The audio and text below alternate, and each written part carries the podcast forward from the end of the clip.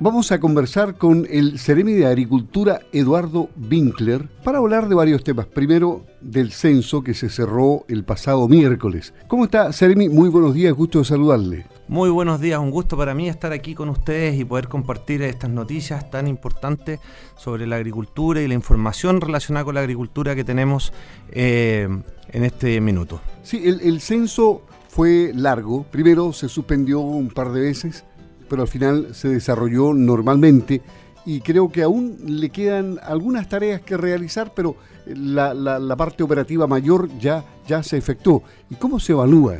Efectivamente, la parte operativa en 28 de las 30 comunas de la región está completa. Tenemos algunas zonas todavía que visitar en la comuna de San Juan de la Costa y en algunas islas del archipiélago de Chiloé, que después podríamos hablar de algo muy bonito relacionado con el archipiélago de Chiloé, en donde falta todavía, hay que recordar que en el archipiélago de hay 40 islas, de las cuales 38 son habitadas, entonces ahí faltan algunos agricultores por visitar, pero el, el, resultado, digamos, de la parte operativa es muy bueno. Tener esta información es importante. Teníamos las últimas informaciones del censo del año 2007. La verdad que es muy difícil hacer políticas públicas teniendo información tan antigua. Esto tuvo sus atrasos, pero lo logramos realizar. La pandemia nos complicó un poco más todavía la forma de hacerlo, pero la gran gracia de esto es que esta vez se hizo con una forma eh, presencial, también se podían inscribir los agricultores y autocensarse, pero cuando se hacían presencial se hacían con un tablet. Entonces la información se cargó en forma directa al sistema y ya a fines de este año vamos a tener los primeros resultados, eh, digamos, más provisionales eh, y, el próximo año vamos a tener los, los resultados finales, lo cual es bastante más rápido a lo que había sucedido en los censos anteriores. Y lo que es importante de esto es que nosotros sabemos que tenemos 74.000 roles, casi 74.000 roles para censar, pero, pero nos va a permitir saber, ¿hay una disminución de la superficie utilizada desde el punto de vista agrícola? ¿Sí o no?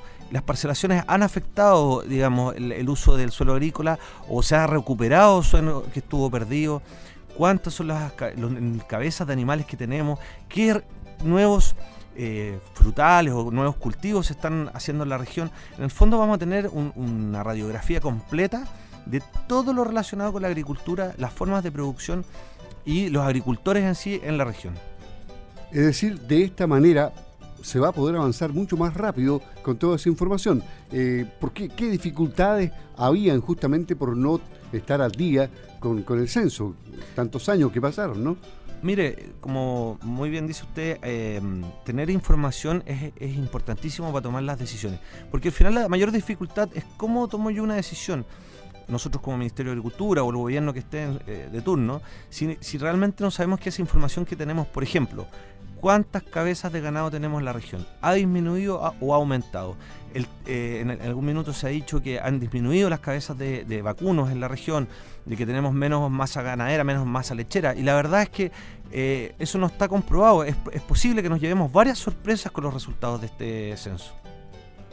Bueno, y, en definitiva hubo buena respuesta de los agricultores, ¿no? Eh, todos respondieron las preguntas, en fin, algunos hubo que ir varias veces porque por razones obvias del trabajo agrícola no estaban, pero en definitiva la pega se hizo. Sí, efectivamente. De hecho, tuvimos una muy buena recepción de los agricultores. Yo creo que la gran mayoría valora que, esté esta información y, la verdad que lo que fue muy importante es que a pesar de la pandemia logramos hacerlo sin mayores inconvenientes, no tuvimos ningún tipo de contagio ni brote, la verdad es que fue una operación bastante eh, bien realizada desde el punto de vista técnico y pudimos obtener la información que era, lo más importante, pero resguardando la seguridad y la sanidad de todos, tanto los censistas como los agricultores. Vamos ahora a la isla de Chiloé, tema que usted levemente lo tocó al, principio. ¿Por qué? Porque el día 11 de este mes se mm, conmemoraron los 10 años desde que la FAO nombró como sello de sitio importante de patrimonio agrícola a la isla de Chiloé.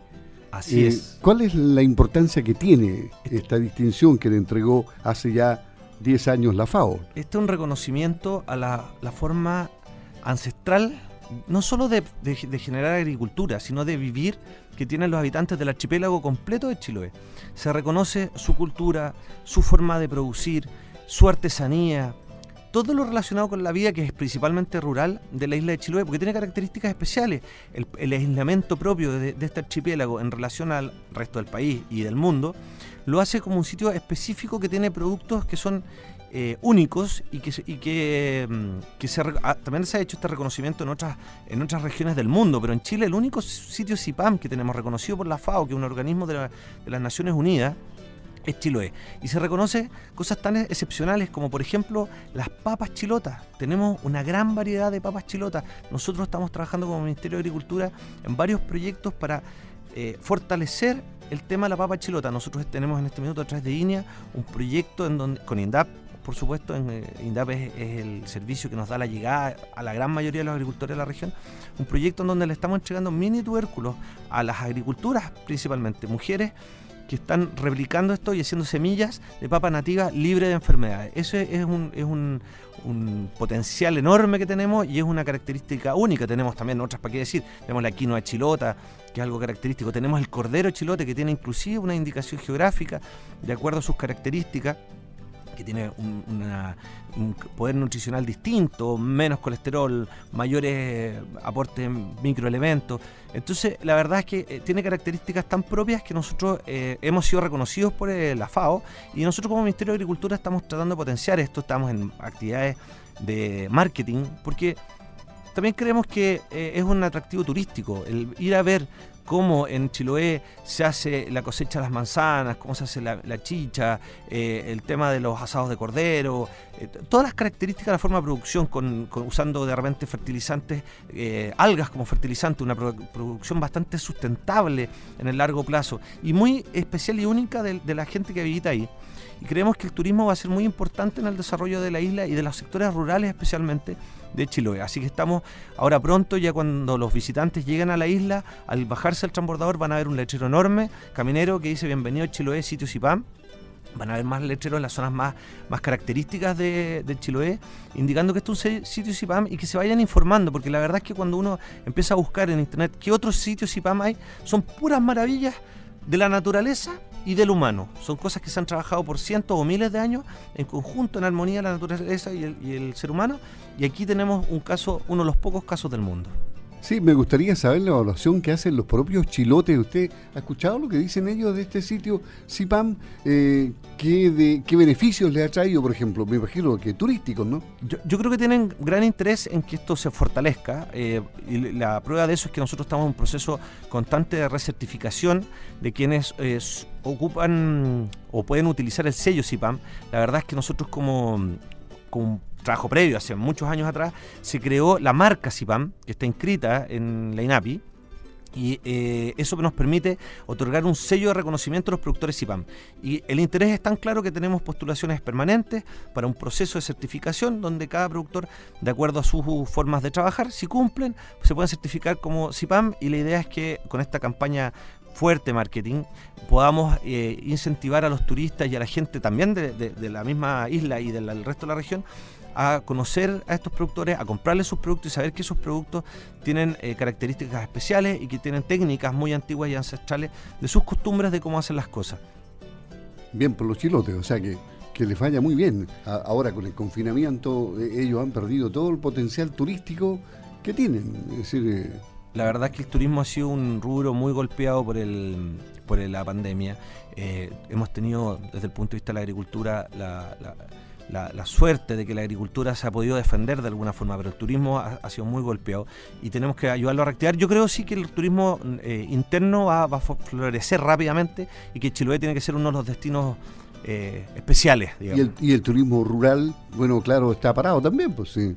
absolutamente, y, es el que tenemos que potenciar y yo creo que va a ser el primero que va a surgir. Yo, yo realmente siento que, por un lado, eh, como Chile es un país que va en la en primera eh, en, los primeros puestos de vacunación, yo creo que por un lado los turistas internacionales van a querer venir primero para acá y por otro lado internamente eh, vamos a tratar de querer todos primero salir dentro de la zona más cercana y después ya empezar con estos viajes al, extranjero. Y, finalmente, Seremi, estamos hablando con el Seremi de Agricultura, Eduardo Winkler. Finalmente, en tema de riego, hoy día hay que regar en esta región y en las regiones del sur porque es necesario por el cambio climático, en fin. Eh, hay bastante presupuesto de la CNR y de INDAP para los programas de riego. Específicamente, ¿qué es lo que tenemos en la región de los lagos? Así es, nosotros como Ministerio de Agricultura eh, hemos detectado y venimos hace mucho tiempo eh, avisándole a los agricultores que el cambio climático es algo que ya se nos vino, que los veranos cada vez van a ser más secos, que vamos a tener mayores temperaturas y tenemos que ayudarlas a tener las herramientas para poder desarrollar la agricultura, que es, que es, esencial para nuestro país y para el mundo. Y una de las grandes herramientas que tenemos es el tema del riego. Y el riego nosotros lo hemos enfocado principalmente en, dos líneas. Riego a través de la Comisión Nacional de Riego, que son los expertos en riego, y riego a través de fondos directos de INDAP. ¿Por qué INDAP? Porque como les decía adelante, INDAP tiene casi 20.000 eh, usuarios en la región y abarca la gran mayoría de los agricultores de la región y abarca especialmente a quienes se ven más afectados, la agricultura familiar campesina. Entonces nosotros a través de INDAP tenemos programas para postular a riego, riego que es altamente tecnificado, que hoy en día le permite al agricultor programar su, su, su riego y hacer otras actividades. Por otro lado, tenemos la Comisión Nacional de Riego, que tiene eh, proyectos de todo tipo de escala, desde pequeños agricultores a medianos agricultores, en donde eh, se trata de tecnificar, de aprovechar bien, bien el agua. Y un cambio que se está haciendo últimamente es que ese riego o esos programas de riego vienen asociados también a capacitación porque en esta región estamos recién aprendiendo a regar y no porque tengamos un equipo de riego vamos a saber regar. Y es importante que usemos bien el agua, que no se nos pierda el agua y que partamos cuando corresponde y terminemos cuando corresponde. Y hacer, sacarle el provecho a cada gotita. Bien, le agradecemos al Ceremi de Agricultura, Eduardo Winkler, el conversar con Radio Sago. ¿Y habrá alguna otra novedad que se haya quedado por ahí en el tintero? ¿Alguna buena nueva para el sector agrícola? ¿No? De momento? Por ahora estamos, estamos trabajando. Mm, estamos trabajando, como le decía yo, en, e, este tema del río que es sumamente importante. Y vienen algunos programas, sí, ve usted está muy bien informado. Respecto, tenemos algunos programas que se han aprobado hace muy poco tiempo en el gobierno regional para algunos proyectos relacionados con crianza ternero lechería en la agricultura familiar campesina y un programa de agroecología que debería partir dentro de los próximos meses. Aquí tenemos que ver hoy en día cómo, cómo podemos obtener, o sea, está aprobado el financiamiento, pero usted sabe que gracias a la pandemia estamos medio escasos de recursos, pero están aprobados por el gobierno regional. Los CORES los aprobaron ambos unánimemente, lo cual me da mucho orgullo de cómo hemos podido presentar esto y es directo beneficio de la agricultura familiar campesina. Perfecto, muchas gracias Ceremi, el Ceremi de Agricultura, Eduardo Winkler en Campo al Día, en Radio Sago.